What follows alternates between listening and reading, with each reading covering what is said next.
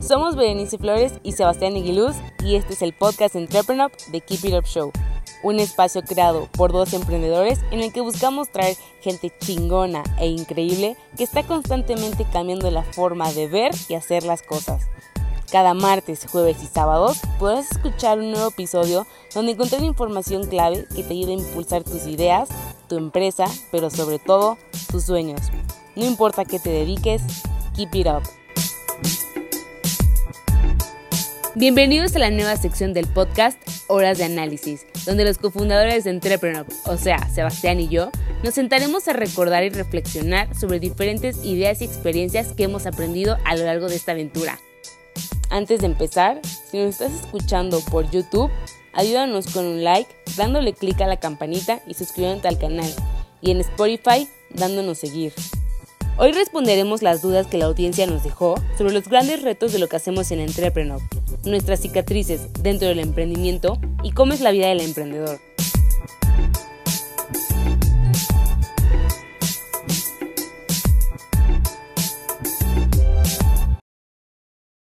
Bienvenidos a un nuevo episodio de The Keep It Up Show. Aquí Sebastián Iguiluz con mi cofundadora Berenice Flores. Y esta es la segunda sección el segundo episodio de lo que nosotros llamamos Hora de Análisis, la nueva subsección dentro de nuestro podcast, donde básicamente los dos cofundadores de Entrepreneur, o sea, la chingona y yo, eh, nos sentamos a pensar y valorar y reflexionar, a veces debatir, a veces meternos la madre sobre diferentes temas. Eh, pero hoy, como somos bien lindos y tenemos, yo creo que lo hemos hablado mucho internamente, de que tenemos una comunidad muy padre, no solo los ponentes, patrocinadores, el staff, eh, nuestro equipo, etcétera, sino también todas las personas que, afortunadamente, las personas que son fans de Entrepreneur son muy fans. Y Bere tuvo la gran idea de decir, ¿sabes qué? Vamos a preguntarles, ahora sí, vamos a dejarles que nos hagan las preguntas que quieran y responderlas en un episodio y reflexionar un poquito sobre cada una. Y pues nada, sin más por el momento, hola Bere, bienvenida. Hola, gracias. Súper feliz de estar acá. Perfecto. Va que va. Pues bueno, vamos a empezar. ¿Te parece si vamos una con una y vamos explayándonos? Ya sabemos que es un podcast, que nos podemos sí. lo que queramos. Entonces, bueno, pues Perla nos pregunta, ¿cuál ha sido la lección más dura que has aprendido, bueno, o que han aprendido en el camino del emprendimiento? Uf, buena pregunta. La lección más dura. Bueno, no sé, voy a empezar yo.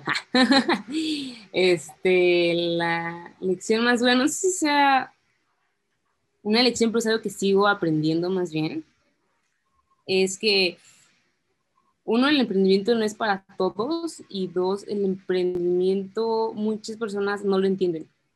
Por ejemplo, es algo que para mí sí es una dificultad y que sigo aprendiendo cómo llevarlo, es el hecho de que mm, mi familia, por ejemplo, o sea, yo sé que estoy trabajando porque estoy acostumbrada a trabajar por objetivos y no como trabajar de 9 a 7 de la tarde, tipo. O sea, yo trabajo conforme lo que va saliendo, yo manejo mis tiempos, soy súper flexible, puedo decidir hoy trabajo toda la noche, hoy trabajo toda la mañana, o, o si quiero aventarme todo mi trabajo toda la semana, estos en tres días, lo de toda la semana y lo hago así. O sea, eso para mí lo veo normal, pero por ejemplo, para mi familia, o sea, esas estructuras de decir, este, es que mi hijo no está trabajando en un horario fijo eh, de lunes a sábado, de lunes a viernes, o sea, le sigue creando como ese issue, o sea, como que no entienden bien, es como, mi hijo sí está haciendo algo, o sea, entonces es como seguir luchando con esa idea, ajá, de, de, de las diferentes formas de, de, trabajar, que las generaciones pasadas están acostumbradas a esas, pero a veces no entienden cómo, qué es el emprender y, y veces dicen, es que no sé si mi hijo está haciendo algo. Entonces sí, es como aún complicado lidiar con eso, pero, pero es algo que seguimos como aprendiendo. Sí, yo voy a tratar de decir otra. Entiendo perfecto todo lo que dices. Tú, tú ya sabes que hemos tenido de los dos lados esa parte de gente que nos apoya, pero también gente que es como hasta cercana, que como que no capta y te dicen comentarios eh, como de, no, güey, es que yo sí trabajo, yo, sí, de hecho, o sea, o sea pausa súper rápida, o sea, toda la vida he emprendido, ¿no? Y un día en, en Instagram publiqué que si me podían dar recomendaciones. Según yo había escrito sobre visa de trabajo, pero realmente puse vida de trabajo. Y un buen de gente me empezó a escribir así de, no, pues es lo peor, es horrible, bla, bla, bla, ¿no? Y en mi mente fue como de, o sea, sí me equivoqué, pero la gente cree que nunca he trabajado, o sea, soy emprendedora y creen que nunca he trabajado. Entonces sí fue como de, o sea, gracias amigos, pero no puedo creer la percepción que tienen sobre emprender. O sea, emprender es muchísimo trabajo, o sea, a veces es como, sí, infravalorado, ¿no? sí, es, creo que es la parte infravalorada que tú dices, pero creo que también es un poquito el que creo que diste en el clavo de que hay cierta percepción de qué es el trabajo y todo lo que está fuera de eso normalmente se suele ver. No lo entienden. Como que no es trabajo. o sea, no, no, no, es un fan de joder del otro, es que simplemente como no entra en su definición. Claro. Lo ven como otro. Yo me acuerdo, para variarle un poco, pero, pero sí va en este tema, yo me acuerdo cuando yo iba en, como tú sabes, estudié un semestre en comunicación en Ibero y, y, me, acuerdo que en una clase nos mandaron, literal, nos mandaron un cómic de, de Thor de los 40, 50. Bueno, o sea, no, no el verdadero cómic, ¿verdad? O uno descargado. Claro. Y bueno, así tenía mis, mis compañeros. Y bueno, aparte tenía, digamos que comunicación tenía igual ese mismo estereotipo de no estudias o no sabes qué estudiar, estudiar comunicación porque está fácil antes de que se me vayan encima los comunicólogos, no digo que, es, digo que ese es el estigma que está. Eh, y entonces tenía con mis amigos y, güey, yo tengo que hacer unos ensayos de esto y otro. Y, ¿Y tú? Y yo, ah, tengo que leer un cómic. Y claro, eso es tarea. No mames, ves cómo no haces nada. Y yo, güey, ¿de cuánto es tu, de cuánto es tu ensayo? de una cuartilla. Y yo, bueno, yo tengo que leer este cómic, tengo que analizarlo y tengo que hacer un ensayo de cinco páginas basándome en él. O sea, no se me hace pesado, no digo que, ay, hijo de pobre de mí. Eh, ah, no, pero no tenía que hacer un ensayo de cinco páginas, tenía que hacer una presentación donde hablara sobre todos los diferentes temas, conceptos, etc. Pero lo que voy a decir, ¿y por qué saco este ejemplo? Yo creo que pasa mucho eso, o sea, como tú dices, como no te ven encerrados en un cubículo ocho horas, creen que no, y eso es como que su definición de trabajo, creen que no estás trabajando, pero a veces, pues, en este mundo, pues hay veces que trabajar es me voy a este evento de alguien más, porque pues a ti te tocaba de, oye, me voy a ir todo el día porque me invitaron a esta cosa de emprendimiento y voy a ver si puedo casar a, a los jueces para ponentes de empresa o, casar a los que concursan por un disruptive. Eh, y hay veces que para mí trabajar es, mientras me estoy echando el FIFA, eh, jugar, escuchar los episodios, los, los borradores que nos mandan y estar revisando que todo esté bien, poniendo las descripciones, que tú grabas las intros, etc. O sea, yo sé que hay jugar FIFA, FIFA es más que nada para que no me dé un tiro, pero jugar FIFA y escuchar el podcast son, ¿cómo se dice? Es trabajárselos y yo sí, güey, porque aunque no lo creas, escuchar seis podcasts seguidos, analizarlos, sacar los temas claves, ponerlo, escribirlo de una forma que suene atractivo, pues no es, o sea, eh, para mí es sencillo, pero no es fácil. O al revés. Bueno, en este caso creo que es fácil, pero no es sencillo. Eh, claro, aparte también pasa, o sea, tipo, los godines no están trabajando, o sea, mis amigos me lo dicen, o sea, no están trabajando de hecho mañana a 6 de la tarde corridos. O sea, hay veces que dicen, hay, hay horas muertas donde no tenemos nada que hacer, pues ya está súper relajado y estamos en el teléfono viendo así como qué hacer, porque no hay nada. Y lo mismo pasa con el emprendimiento, o sea, pueden haber días súper pesados y días que dices, bueno, aquí estoy relajado, o sea, pero pues que no esté en una oficina literalmente sentado calentando la banca no significa que no trabajemos. Sí, no, es, es otra forma de trabajar y no es ni mejor ni peor. Claro, no. Es, como, es lo mismo, o sea, como no todos podemos aprender de la misma forma, no todos podemos trabajar de la misma forma. Claro. Aparte, siento que en el emprendimiento te, te enfrentas al reto de decir, hoy tengo que hacer esto y esto y esto, o en esta semana, este mes tengo que hacer todo esto para lograr esto, porque, o sea, aquí no hay nadie que te diga, mira, aquí tienes tus, tus objetivos de la semana o tu trabajo de la semana y pues nada más hazlo. Tú tienes que ver, neta, qué es lo que hace falta para que salgan las cosas, porque si no lo haces, pues no van a avanzar. al, menos al principio, o más bien sobre todo al principio, pues por ejemplo, si estás eh, trabajando en una empresa que eso, ¿no? Hasta cierto punto tienes una red de seguridad de que los que trabajan en tu área o tu jefe o lo que sea, pues te pueden ayudar o te pueden cubrir o te pueden sacar adelante. Y sobre todo cuando, al principio, pues te, te vales más de lo que tú hagas. Entonces, ok, no trabajaste, o sea, nadie te va a correr, pero probablemente no cobraste este mes. Claro. Eh, y bueno, o sea, ahora yendo a mi ejemplo, pues yo creo que la lección más dura es que he aprendido un poquito a la mala que, pues a veces el trabajo duro no es suficiente. y justamente eh, ahorita estamos hablando sobre que muchas veces hasta trabajamos más, etc. Eh, como tú sabes, yo tengo una plática que se llama Acepta los eres emprendedor. Y en una parte les digo, eh, pues las personas que están fuera te empiezan a dar mil consejos. Yo sé que siempre son intencionados, pero luego sacan, así como lo que dicen que son microagresiones que ni la persona se da cuenta. Claro. Siento que es un poquito lo mismo, o sea, ay, no, tú puedes, no sé cuánto, eh, Esos son padres, pero hay una en particular, que es la que digo en la regresión de, nada más échale ganas. Y en esa, en esa conferencia lo que digo es lo de, oye, es que, perdón, viendo que nada más uno de cada diez emprendedores aguanta el primer año, se me hace hasta cierto punto una falta de respeto que el consejo de por qué no te están saliendo las cosas nada más sea échale ganas. Porque a mí me consta que han habido emprendedores que le han echado todas las ganas del mundo y no han podido. Han habido veces que nosotros mismos le hemos dado el 170% y no hemos llegado. O sea, sé que siempre la gente ha estado muy feliz con Entrepreneur y eso me hace muy feliz. Y siempre hemos dicho internamente que tú y yo somos los peores jueces de Entrepreneur. Sí. Pero, o sea, internamente tenemos una meta y hay veces que le hemos hecho el 170% y no ha sido suficiente por factores, porque pasa mala suerte, porque no era el momento correcto, porque viene una pandemia, porque X, Y, Z. Entonces, o sea, yo creo que sí es muy importante esto de échale ganas, trabaja y, y que uno se va haciendo su propia suerte. Pero hay veces que porque estás en el producto equivocado o el servicio equivocado, o tienes un mal socio o o pasaron, como dice la serie y el libro, una serie de eventos desafortunados, pues pierdes un poquito el... Pues, o sea, qué? Ajá, dime, O sea, justo, o sea, pensando como, poniéndome en el lugar de la otra persona con échale ganas, pues tal vez, o sea, la gente llega así como échale ganas porque no conoce realmente qué es emprender.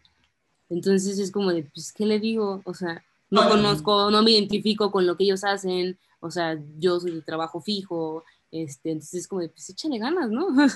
Sí, o sea, no, yo sé, yo sé que lo dice. No, no, no, obviamente, yo sé, o sea, este, obviamente no lo hacen de mala onda, pero es más que nada viene de, o sea, ese comentario siento que siempre viene del desconocimiento de cómo es realmente emprender y lo que implica o lo que, los sacrificios que conllevan, ¿no? Sí, totalmente.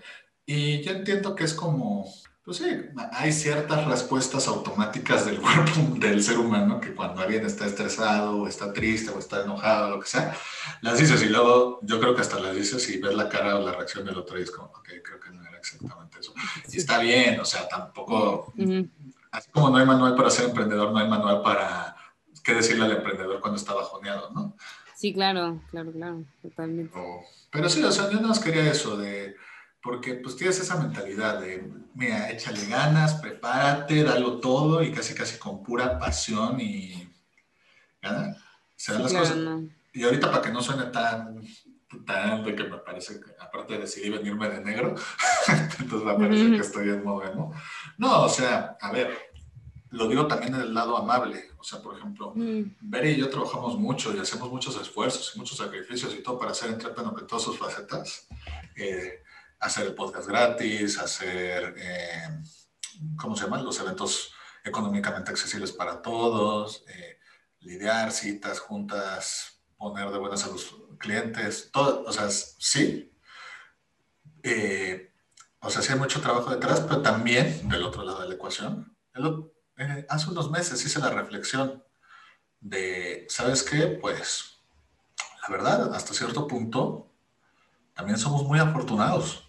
O sea, porque, porque nos preguntan mucho esto de, oye, ¿cómo consigues a los ponentes? ¿Y por qué a ti sí? Y ¿por qué ustedes sí les patrocinan las sedes? Y, por, o y sí, sí es mucho trabajo, no, no voy a decir que les caigan del cielo, hay mucho trabajo detrás, pero también tenemos ese cierto grado de suerte, que creo que también es importante, de pues, que, cuando tocamos puertas estábamos listos o dimos una buena impresión, porque más bien, en muchas formas no estábamos listos, pero desde el día uno con Frederick eh, hasta hasta todos los increíbles ponentes que hemos tenido, pues ha habido gente que sin ningún motivo nos ha dado desde el principio, ha creído en nuestra visión, ha creído en nosotros, ha creído en lo que hacemos. Ha habido desde el principio mucha gente que va a los eventos, mucha gente que nos recomienda ponentes, que nos recomienda patrocinadores, que nos recomienda productos, servicios. Y, ¿no? y digo, o sea, del lado positivo de lo que dije, pues pues sí, mucho trabajo duro y hay que hacerlo y eso, pero también decir, ¿sabes qué? Pues, pues no sé, o sea, no sé, a lo mejor les caigo yo mejor cuando voy con un ponente que otros que le piden, o a lo mejor tengo menos soberbio, o a lo mejor me ven muy tontito y dicen, pobrecito, le voy a ayudar, no sé, no sé cuál sea, pero, pero sí creo que hay cierto grado de buena suerte que está bien y, que, y saber que tienes que tener todo este factor de circunstancia, trabajo, suerte, ganas, eh, estabilidad emocional, estabilidad económica. O sea, necesitas muchos factores para hacer la tormenta perfecta. Y pues sí, sin más, ¿te parece? Creo que ya lo explicamos muy bien. ¿Te parece si vamos a la segunda pregunta? Va que va. Eh, Carlos nos pregunta, ¿emprendimiento favorito que no sea entrepreneur? Buena pregunta. Uf, a mí me, encantan, me encantan los chicos de Come Verde. Ala, no.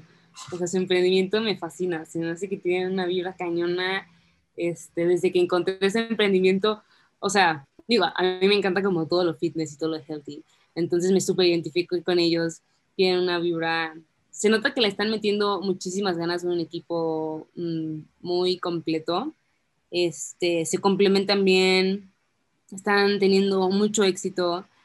Eh, creo que me vería perfectamente trabajando ahí. Ese es, ese es, como uno. Otro emprendimiento que me encanta también es Fuck Up Nights. O sea, la, la, forma de hablar de, del fracaso y cómo quitarte el tabú. O sea, creo que de hecho, cuando empezamos a emprender, fue cuando creo que encontramos el concepto de Fuck Up Nights. Y creo que eso me ayudó muchísimo a quitarme como esas trabas al momento de, de iniciar con esto, porque de verdad, o sea, ellos como que me cambiaron el chip al instante y es como de, pues sí, o sea, ¿cuál fracaso? O sea, estos, o sea, son fracasos si no aprendiste nada de ello. Entonces, realmente saber que para llegar, para llegar al otro nivel pues, tienes que fracasar, o sea, el éxito no es nada más de éxitos, o se construyen los éxitos de muchos y muchos fracasos, de los cuales tienes que aprender, tienes que levantarte, tienes que ser resiliente, este, seguir adelante, entonces también Fuck Up Nights se me hace una empresa increíble, la gente de ahí es súper buena onda, tiene una vibra cañona, súper transparente, se apoyan un buen, o sea, eh, Pepe, que lo conocemos un buen, a todo el equipo de Ciudad de México también, o sea, Fuck Up Nights, neta, me hiper encanta también. ¿Algún otro antes? Yo justo tenía tres en la mente. ¿Algún otro, que, te venga a la mente? Otro que me guste mucho. Yo me puedo haber. Ah, Someone Somewhere, no inventes, o sea. Te odio porque dijiste dos de los tres que iba a decir, voy a pensar No, en no, Someone Somewhere sí, o sea, su emprendimiento se me hace una cosa magnífica. O sea, cómo cambiaron el concepto de, de ropa que era artesanal a darle un concepto más moderno, más para jóvenes, con un diseño, pero a la vez manteniendo la esencia de la cultura, de las, de las artesanas, cómo este, implementaron las artesanas, les dieron otro, otro mm, Así que una mayor oportunidad para vender, cómo empezaron a crecer las comunidades, los diseños tan padres que por sí, o sea, en sí tienen. O sea, yo voy a, la tienda de Someone Somewhere y es como, ah, la quiero todo, o sea, verdad quiero comprarme todo, o sea, tengo que cuidar mi cartera. Sí, sí, Someone Somewhere también se me hace increíble. También el equipo de Someone Somewhere es increíble. Este, tenemos tengo un buen de playeras de Someone Somewhere, o sea, soy súper fan de ellos. Y han logrado un chingo de cosas, o sea, entonces son unos emprendedores a seguir. Me encantan también. Bueno, viendo que Vera ya me quitado dos de mis tres. no, Afortunadamente hay muchos emprendedores en México que están haciendo cosas muy cañonas. Entonces... No, yo sé, pero para, para respetar el, el, espíritu de la pregunta, y como dice Vera, hay muchísimos. La verdad es que luego hay veces que me pregunto si admiro más a los emprendimientos, o si me gustan más los emprendimientos, o si me gustan más los emprendedores que están detrás, porque de verdad hoy es cada historia, cada cómo llegaron ahí, conoces a la persona. Creo que es de lo mejor que nos ha dejado esto. Pero Sí. para seguir el espíritu de ese y no cambiarlo, porque si no es trampa, eh, Mm, no, nada más voy a mencionar rápido porque también soy muy fan de Fuck Up Nights y de Someone Software, tratando de no ser redundante. Someone Software, y confirma lo que dice Bere, de hecho siempre les hago la broma. eh, saludos a Kike y a Susana y al resto del equipo de Someone Somewhere. Eh, pero justamente, que por cierto, están aquí en el podcast. eh, o sea, yo, yo siempre les hago la broma que ir a la tienda de Someone Somewhere yo ya lo considero deporte de alto riesgo, porque de verdad Cañón, o sea, confirmo. gastas mucho. gastas mucho, no porque esté caro, no pues está. Todo está muy padre. o sea, una vez que no me quedó una talla, me dijo, ah, perfecto, no me voy a cambiar ahí.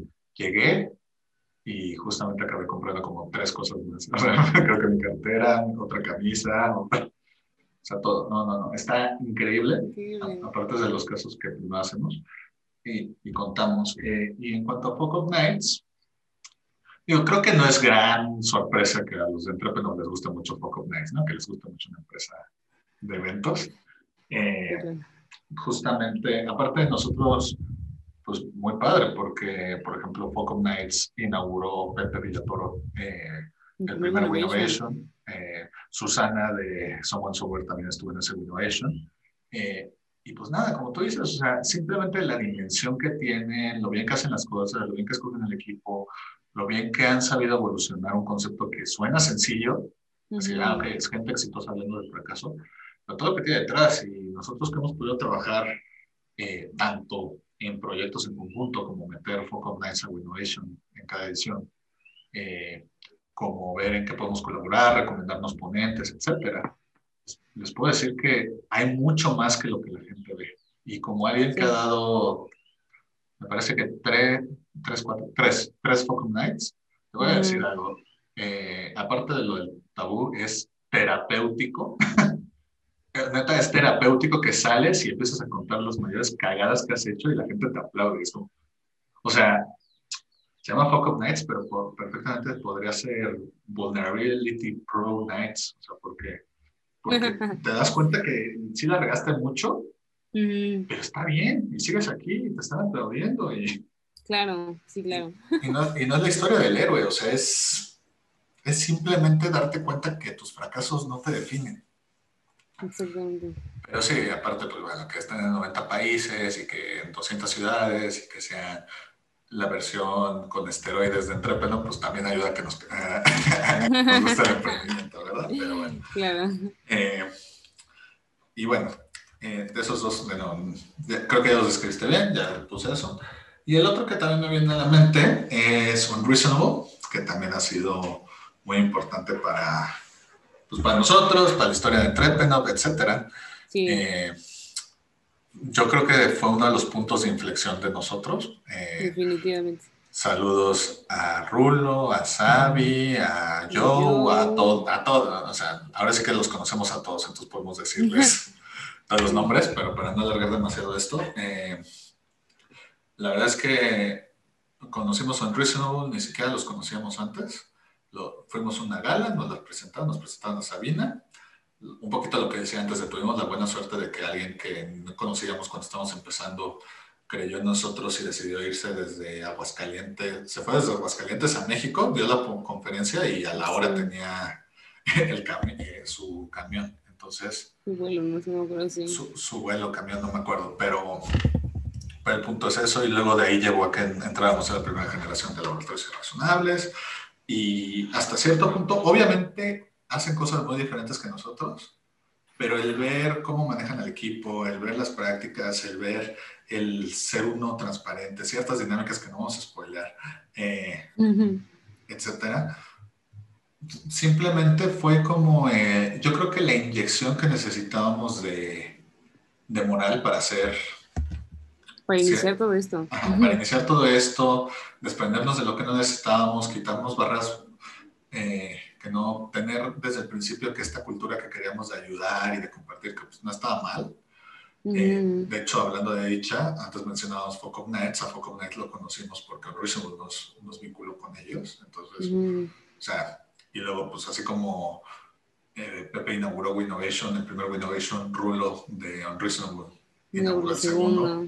Entonces, muchas veces eh, sí hemos aplicado el What will Unreasonable do? creo, que ves a todos los emprendedores que tienen, nos metieron una pasión por los emprendedores sociales, nos dieron cuenta, es, es que bueno, lo mismo, o sea, la, el ADN de Unreasonable indirectamente, y está con esto de que cuando haces las cosas bien, pues la gente, el efecto se multiplica. Está hasta arraigado hasta el ADN de, de Entrepreneur, porque decíamos antes de Someone Somewhere, a Someone Somewhere lo conocimos por Unreasonable, tanto en persona como la marca, más por ahí.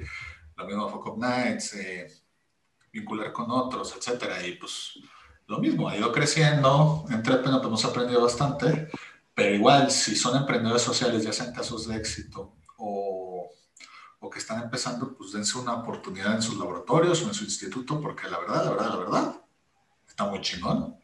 Sí, de hecho, justamente, o sea, si van a iniciar su emprendimiento, de, emprendimiento social, sí les súper recomendamos que apliquen los laboratorios irracionales. O sea, es una piedra, la piedra angular para su emprendimiento y no saben la diferencia que hace porque la, la mentalidad y la visión que tienen los de Enruizano es muy diferente a toda la que llegas a ver en mil incubadoras aceleradoras. O sea, de verdad ellos te impactan de maneras muy distintas y, y te ayudan a, a, iniciar de forma sólida. O sea, la verdad es que quieren emprender chingón, quieren empezar a emprender chingón, métete sus laboratorios.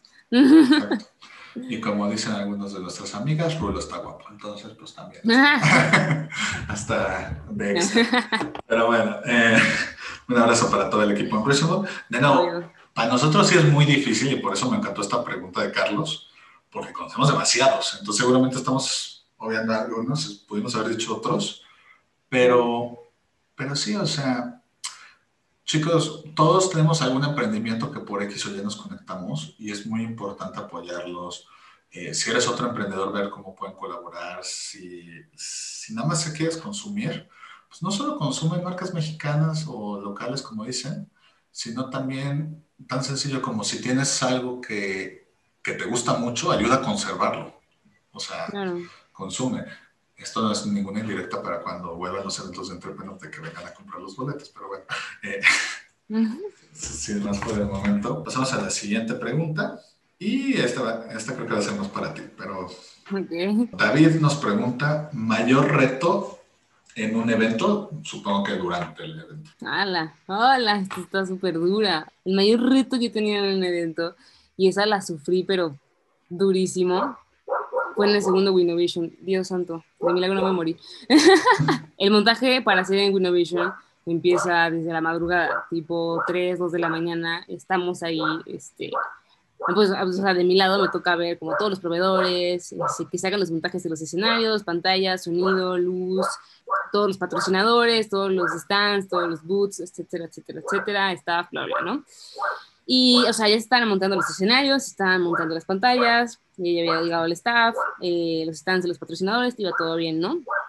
Y para esto, pues eran tipo, o sea, el evento empezaba a las 9 y se supone que todos los proveedores tenían que llegar a las 5 de la mañana, y eran las 6, dije, bueno, tal vez se retrasaron, no hay problema, era justo un proveedor clave. Después checó la hora y eran las 7, después ya eran las 8 y el evento empezaba a las 9 y yo por más que marcaba al proveedor y marcaba al proveedor y marcaba al proveedor, no llegaba, o sea, no me contestaba. Y, y, las personas que se iban a encargar de montar justo eso, pues tampoco contestaban y no tenía forma de contactar a nadie. Y esa era una parte clave del evento, o sea, sin esa parte no se podía iniciar el evento de ninguna forma, o sea, de ninguna forma, si eso faltaba, el evento se caía. Entonces, faltaba una hora y yo estaba desesperada, o sea, porque obviamente eso, ese montaje no se hace tan rápido. Entonces, de pronto me contesta, este, o sea, me marca justo los que iban a hacer el trabajo, que se habían quedado dormidos, que se habían retrasado, que iban para allá, que no sabían cómo llegar ni por dónde entrar. Yo estaba desesperadísima, estaba entrando en una crisis total, pero tenía que, o sea, sabía que, que si yo me caía, se iba a caer el evento. O sea, yo tenía que reaccionar rapidísimo y, y le dije así como, perdón, tienen que llegar de ya, o sea, tienen tanto tiempo para armar esto no más, o sea, yo estaba muy, muy desesperada. Hasta el momento, pues todo se solucionó afortunadamente.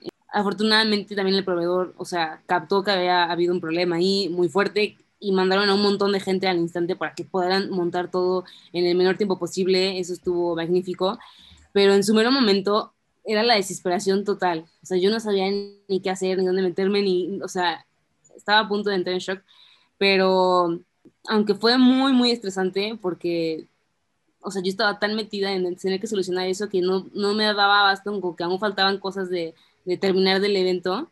Entonces, o sea, al final capté que, o sea, lo que aprendí es que en la próxima no solo tengo que tener el nombre del proveedor, sino de la persona que hace el trabajo dentro del evento. Entonces, así sí, sí aprendí algo, pero fue muy, muy, muy demasiado estresante. O sea, estábamos a nada de que el evento se cayera. O sea, no había forma de, de iniciar el evento si eso no estaba listo. Entonces, sí, ese es mi mayor, lo recuerdo como algo muy duro. Pasado, la pasada historia es parte del segmento patrocinado por Focus Nights, ¿no, es cierto? No, estuvo, estuvo muy denso. Me imagino. La verdad es que ya me imaginaba cuál era, iba a ser la historia que vas a contar. Eh, ahora me siento mal contándola yo porque ni remotamente me tocó, me ha tocado algo de ese estilo. Eh, no, aparte, o sea, es muy complicado porque, pues, o sea, bueno, no, creo que no mucha gente lo sabe, pero realmente en Entrepreneur, pues nada más somos Sebastián y yo. Entonces, en eventos tan grandes como Innovation de 2.500 personas, o sea, realmente solo somos Sebastián y yo. Y aunque sí contamos con el staff, o sea, el staff llega una hora antes, dos horas antes del evento. Entonces, realmente todo el montaje que son horas antes, pues eso nos encargamos nosotros. O sea, entonces es muy estresante porque mientras Sebastián está viendo lo de los ponentes, las conferencias, este, recibir a los patrocinadores, recibir a los ponentes, recibir a todos los aliados estratégicos, también recibir a nuestros propios clientes, hacerlos sentir bien, pues tengo que estar por atrás este, viendo los montajes, viendo todos los proveedores, viendo que todo se haga, este, que si ya se cayó, que si no se cayó en estas cosas, o sea, presentaciones, luz, sonido, todo, o sea, es, es demasiado estresante para dos personas. Entonces, sí, porque no mucha gente sabe que nada más somos dos. Y cuando, les, cuando les, nos llegan a preguntar, ¿y cuánta gente está atrás de este proyecto? Y nos decimos, Sebastián y yo, es como de, o sea, nadie nos cree, neta, nadie nos cree. ¿Cómo hacemos esto posible? No tengo ni idea. O sea, de verdad no tengo ni idea cómo, cómo es que sí lo hacemos. Yo sé, se llama el factor V. ¿Eh? Factor Berenice. Pero bueno. Eh. por, algo, por, algo, siempre digo que, que mi socio es la chingona de los dos, la verdad. Pero bueno. Somos chingones, obvio. El punto es, la verdad es que yo tengo otra rama. Justamente creo que en lo mío son más, o sea, nunca me ha tocado un gran extremo. Es más como arriba, abajo, arriba, abajo, y que si el ponente me dijo que sí, que si luego no, y que luego al final sí, y que si este patrocinador me vendió las, las perlas de la Virgen y al final se echó para atrás. O sea, pero al mismo tiempo por estar con tanto, pues como que como que te vuelves un poquito X al respecto, porque es como de, ¿ya? O sea, porque la verdad es que han habido veces que, pues, o sea, yo, yo diría que lo más cercano a lo tuyo es que en cierto momento algún, nos ha pasado que algún ponente no llegue, literal, que nos diga en el momento, nos diga 15 minutos después, o, o X, Y, Z, eh, que pues pasa, o sea, pasa, y, y, en la mayoría de las veces, eh, o sea, pues la verdad es que siempre hemos podido encontrar alguna solución. Eh, han habido veces que, oye, alguien de la audiencia encaja perfecto como, o sea, sí que podría ser ponente perfecto. Y de hecho, de una vez que tuvimos que aplicar esa, yo empecé a, dar cortesías a ponentes que también podrían ser, por si las dudas. si uno no llega, aquí sí, claro.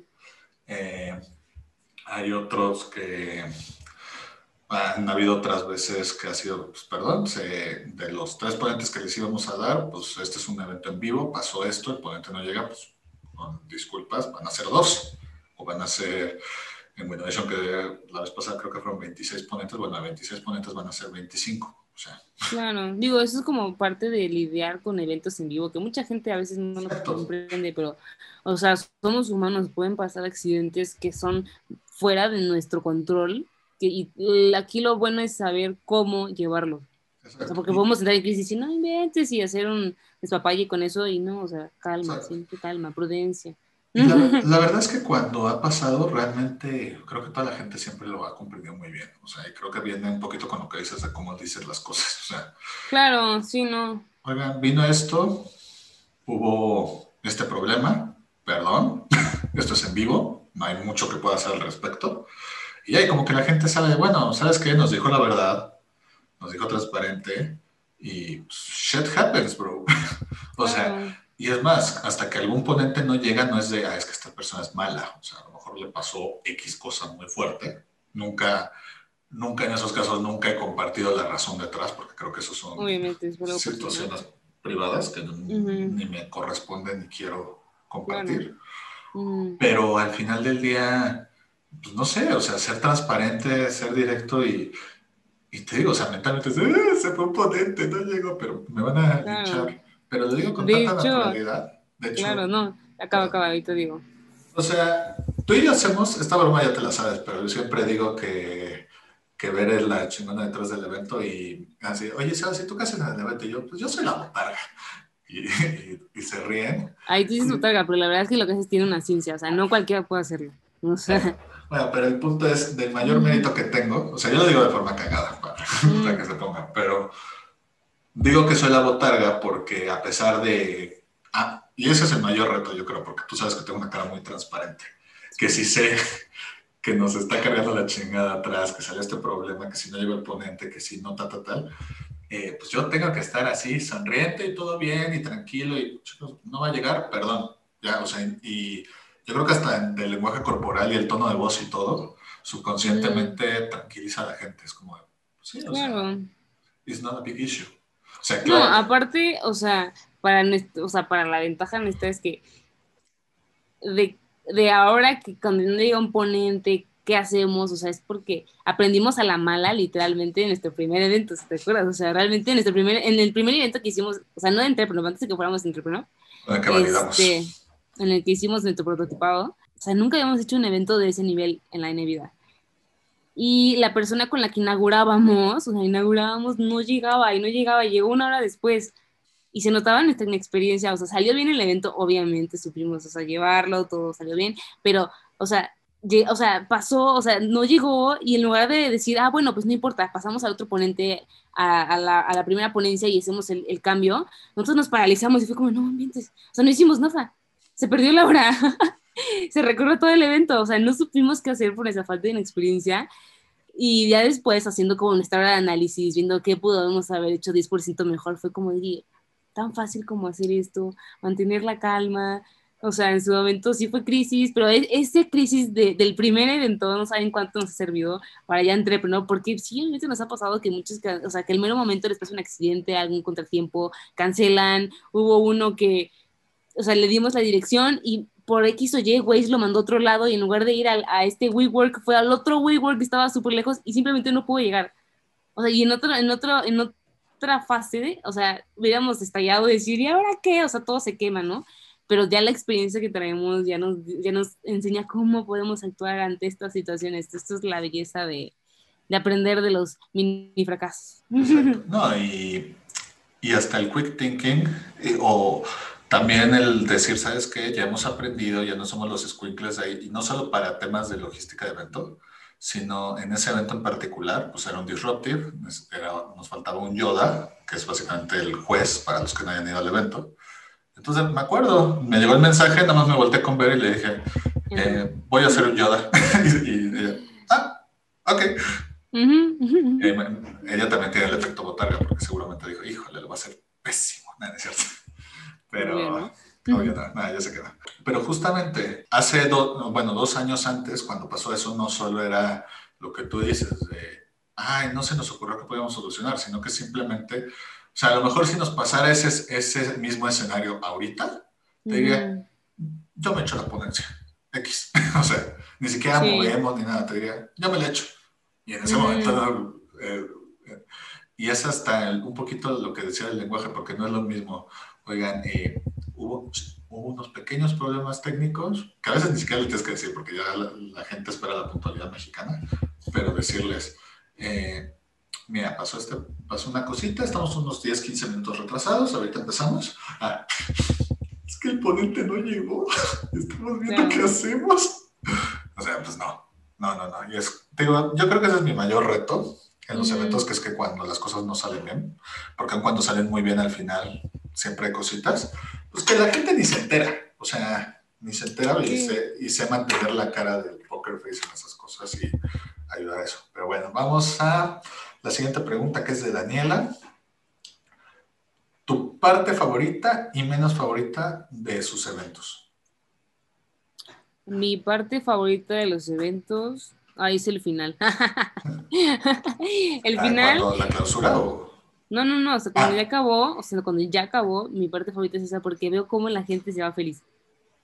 O sea, cómo la gente empieza a comentar de cómo les gustó el evento, qué aprendieron, todos tomándose fotos. O sea, ahí es cuando dices, uff, todo vale la pena. O sea, el estrés de antes o lo que haya pasado durante, vale la pena. Es como decir, sí, trabajamos bien, trajimos a las personas correctas, emprendedores correctos, hicimos el evento correcto. O sea, cuando la gente se va así como toda feliz, eso me, me o sea, es como, me encanta, esa, esa parte sí me gusta muchísimo, y que empiezan a sacar contactos y de pronto ves que uno está haciendo networking y es como de bien, o sea, se logró el objetivo de esto. Y la parte que no me gusta de los eventos es que yo no veo nada. o sea, eso sí, de verdad, yo sí lo, o sea, lo odio, pero pues eso es parte de mi trabajo. Pero pues yo realmente nunca veo los eventos, o sea, yo todo el tiempo ando corriendo de un lado para otro, este, apagando fuegos, eh, manejando pantallas, sonido, audio, o sea, y yo sé que eso es parte de hacer como toda la experiencia de entrepreneur para que todo funcione, pero a veces es como digo, ah, me encantaría realmente vivir nuestros eventos en algún momento, la verdad. Yo, mi parte favorita sería, por una parte, sí lo que tú dices, también me encanta, pero creo que, y hasta viene con el episodio de hoy, pues la hora de análisis que hacemos siempre que acabamos el evento, que nos subimos al carro, siempre vamos por a unos tacos y vamos con el equipo. Tradición ir a tacos después de los eventos. Exacto. Excepto un Innovation porque ahí estamos muertos y queremos dormir. Pero, pero bueno, después de cada evento, la hora de análisis en el camino, o sea, siempre hacemos una hora de análisis más detallada al día siguiente en las oficinas, tomando notas, etcétera. Pero esa hora de análisis donde nada más estamos los dos cofundadores y el staff y que empiezas a oír qué pensaron ellos y qué oyeron ellos. Y ves cómo, o sea, hasta los que trabajaron ahí estaban bien emocionados. eh, como hace, ah, ok, no estoy loco, yo creí que a la gente le había gustado, pero ya oyendo a todos sí, sí les gustó y, y, que empiezan a discutir, este, no, este era el mejor ponente, no, era este, a mí este me cayó mal y este me cayó muy bien y este, y este es más guapo, no, este es, este es más guapo, no sé. Eh, todas esas pláticas y cómo empiezas a, cómo te das cuenta que pues no solo, es muy importante cuando eres emprendedor hacer cosas que te apasionan, pero no sé, o sea, no sé si en otros emprendimientos tendríamos esto de también ver de primera mano cuánto le apasiona, porque lo dije al principio, los que son fans de Entrepreneur son muy fans de Entrepreneur, y eso incluye asistentes, ponentes, patrocinadores, staff, nosotros mismos. Entonces, esa es mi parte favorita. Y mi parte no favorita, hmm, es que la verdad me gustan mucho todos los eventos. Mm. Eh, yo creo que la semana previa cuando ando en venta. que, que, me pongo in the zone, tú sabes la joda detrás de todo eso. Sí, no, es espantoso. Paso días, acabo saturada, etcétera, pero es como, no sé, si fueron futbolistas como de odio los pinches entrenamientos, pero llego al día del partido y ya me vale madre, o sea, es como, lo dejé todo atrás y, qué feliz. sí, claro. Vamos ya por la última pregunta. Por ¿Sabes qué? No, nos faltan dos, entonces para dejar todo. Sí, la primera nos dice Fernanda. ¿Qué les dirían a su yo pasado de cuando estaban empezando? Mm, buena pregunta, muy buena pregunta. ¿Qué le diría a mi yo del pasado cuando estés empezando? Confía en ti. O sea, en mi caso sería, confía en ti. O sea, si decidiste este mundo y crees que es para ti es porque tienes las capacidades y las habilidades. Y si no las tienes, simplemente no te estreses por eso conforme vayas avanzando vas a ir adquiriendo esos skills que necesitas, o sea, esto es de trabajo, o sea, no naces siendo emprendedor, o sea, también en el camino, o sea, aunque sí necesitas ciertas cualidades, en el camino vas agarrando otras, igual que los skills, entonces confía en ti, confía en que eres un chingón, que vas a poder hacer las cosas y tu emprendimiento se va a dar de una manera mucho más fácil a que si estás todo el tiempo dudando de tus capacidades, o sea, eso lo hace eh, estresante, mortificante, y te limita mucho. O sea, si no confías en ti, te limitas a, irte a lugares o a, a darte la oportunidad de hacer cosas aún más increíbles de, lo que te pudieras imaginar, a vivir experiencias aún más maravillosas dentro del mundo del emprendimiento. Entonces yo creo que este sería como mi consejo, cree en ti, la verdad. Y yo le diría a Sebas, crea muchos diferentes eventos porque no vas a tener lugar para meter a todos los ponentes. no, es que yo creo que el Sebas de cuando estábamos empezando no quería, tú sabes, me tardé meses en conseguir ocho ponentes para nuestro primer evento. Y ahora al mes tenemos 12 ponentes solo con el podcast. O sea, y, y nada, o sea, yo creo que es como un, va más o menos con lo tuyo de, vas a, o sea, tranquilo, vas a, lo que crees que no sabes hacer, lo vas a aprender a hacer muy bien. Sí. Eh, va, eh, estás en el lugar correcto.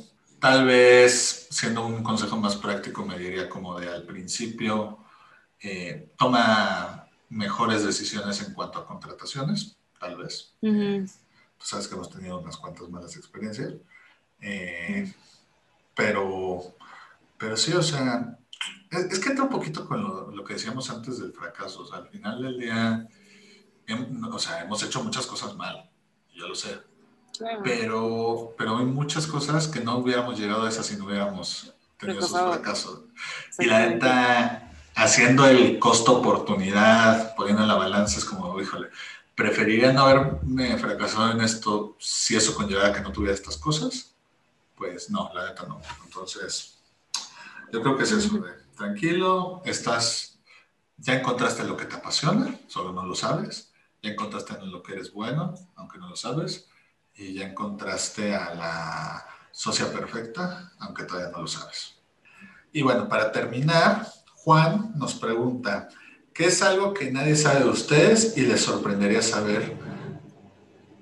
Eh, no sé quién es Juan, no me dio su apellido, pero me queda claro que Juan le gusta de mentes, esas preguntas las hace siempre al final. Eh, entonces, Mere, cuéntame, ¿qué, ¿qué, es algo que nadie sabe de ti y que le sorprendería?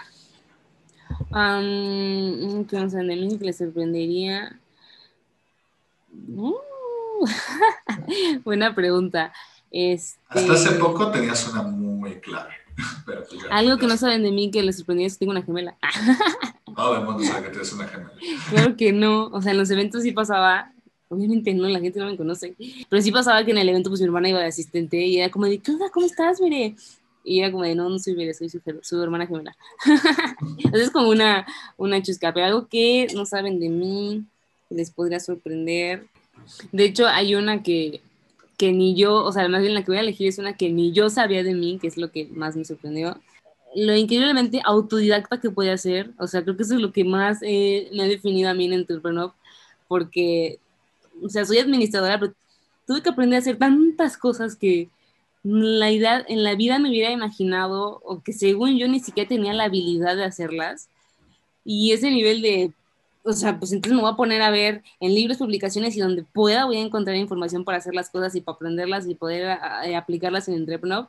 Este, o sea, según yo, para la escuela yo necesitaba de un maestro que me explicara cómo hacer las cosas, pero entonces me di cuenta que yo misma puedo investigar las cosas y, soy buenísima aprendiendo de donde sea. Y creo que eso es lo que más, más a mí me sorprende de mí, o sea, no algo que, una habilidad que no conocía y que tal vez nunca hubiera conocido de mí si no hubiera aprendido eso sería. Yo en mi caso, igual voy a decir dos para que toque un informe.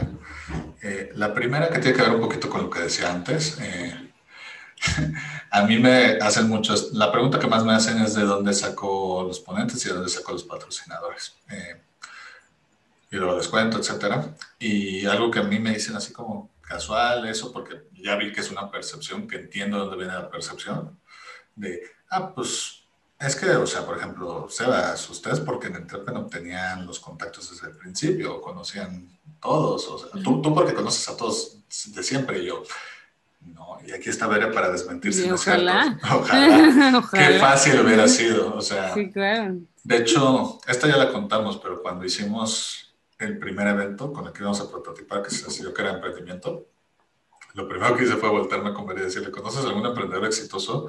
Porque fuera de Carlos Slim yo no, y ni siquiera lo conozco en persona, o sea, conozco de él, ¿no? Eh, claro. Y entonces literal nos pusimos en búnker a investigar y algunos los busqué por LinkedIn, y algunos por Facebook, y algunos por Twitter, y algunos por Instagram. Y luego los fui conociendo, etcétera. Pero sí, o sea, algo que la gente no sabe de mí, que seguramente los sorprendería, es que pues, pues no, yo no conocía a ningún emprendedor, o casi no conocía a ningún emprendedor hasta, hasta que empezamos en Entrepreneur. Eh, nos, me encantaría decirles que desde chiquito tenía chip emprendedor y veía todos los episodios de Dragon's Den y Shark Tank y todo y sabía mil cosas del mundo, pero no, la neta no.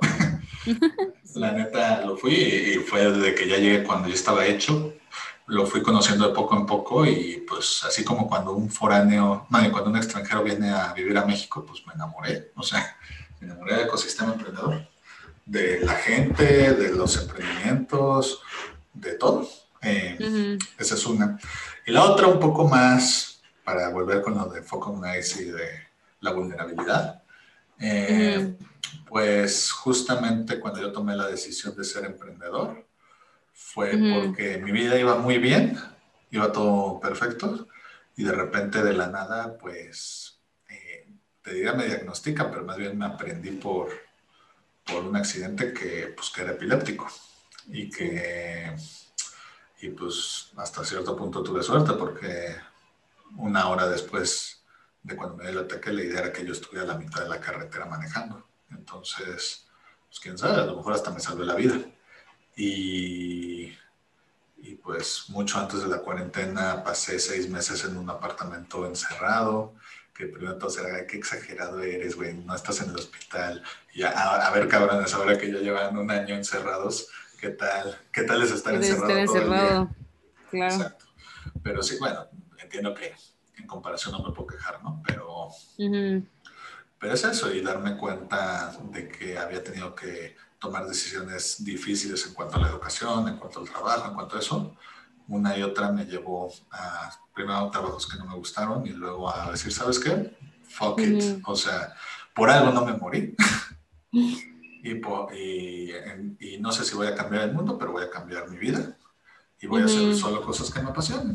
Y, y, no sabía en el momento que eso iba a ser entrepreneur, pero decidí emprender. Y justamente, pues eso nos llevó a un viaje que, como tú dices, experiencias, cosas que uno nunca había esperado. Entonces, pues en resumen, chicos, soy epiléptico, está controlado, no pasa nada, no me va a dar un ataque a la mitad de, del evento porque afortunadamente no tengo tanto estrés porque sé que Berenice lo va a manejar a la perfección, pero, pero pues nada, o sea, la vida eh, pues a veces te la juega mal y, y decidí en vez de estar chillando usarlo como motor. Y pues ya, eh, yo creo que esa es toda, no no sé si para despedirnos. Me, gustó el episodio de hoy. No sé si deberíamos de. No me gustaría que, cada dos, tres fueran preguntas, pero me gustó. Eh, igual, chicos, aunque no tengamos. o sea, aunque no. Aunque no tengamos de preguntas así, escriban. Nos, nos gusta el chisme, nos gusta oír de gente que, que tiene dudas, cómo nos podemos ayudar. Eh, si nos Digo, no, sabemos que no sabemos todo, pero sin algo les podemos ayudar con nuestra experiencia, entonces la verdad estamos encantadísimos de hacerlo siempre. Exacto. De hecho, justo cuando estamos grabando hoy, alguien nos escribió de Chile al, mm, sí, justamente. al Instagram, nada más diciéndonos, Oye, hola, oye, no, te quiero compartir que me está yendo muy bien y estoy ganando esto y me encanta. Y que pues, mi empresa creció 300% y así de, güey, felicidades, o sea, eso, ve y presúmelo. Está padrísimo. Pues, neta, o sea, si nos quieren mandar un inbox diciéndonos, oigan, nada más para que sepan, me va de puta madre, pues está, perfecto, escríbanos, o sea. Sí. Pero bueno, es independiente si hacemos otra. Eh, déjenos en comentarios si quieren que hagamos otras preguntas. Eh, no sabemos cuándo hagamos esta. De todas formas, pronto tendremos una nueva hora de análisis dentro de un mes, donde hablaremos sobre la importancia de tener un buen socio. Y pues nada, si no es por el momento, veré eh, pues me encanta haber traído esta tradición de Entrepreneur al mundo, que es la hora de análisis. Eh, gracias por tus, por tus respuestas, por tu transparencia. Y nada, eh, pues ya saben, estamos en redes sociales. YouTube. Estamos en YouTube y Spotify por si nos quieren escuchar. Y en Facebook e Instagram nos apoyan mucho dándonos un like, compartiendo todo el contenido, poniéndonos en comentarios qué les pareció. Y, y nada, pues como decimos en todos los programas, keep it up. Keep it up.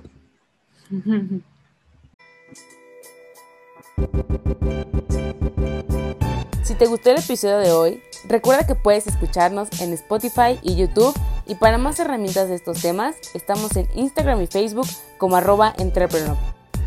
Si quieres seguir a nuestro invitado de hoy, te dejamos en la caja de descripción sus redes sociales y datos de contacto.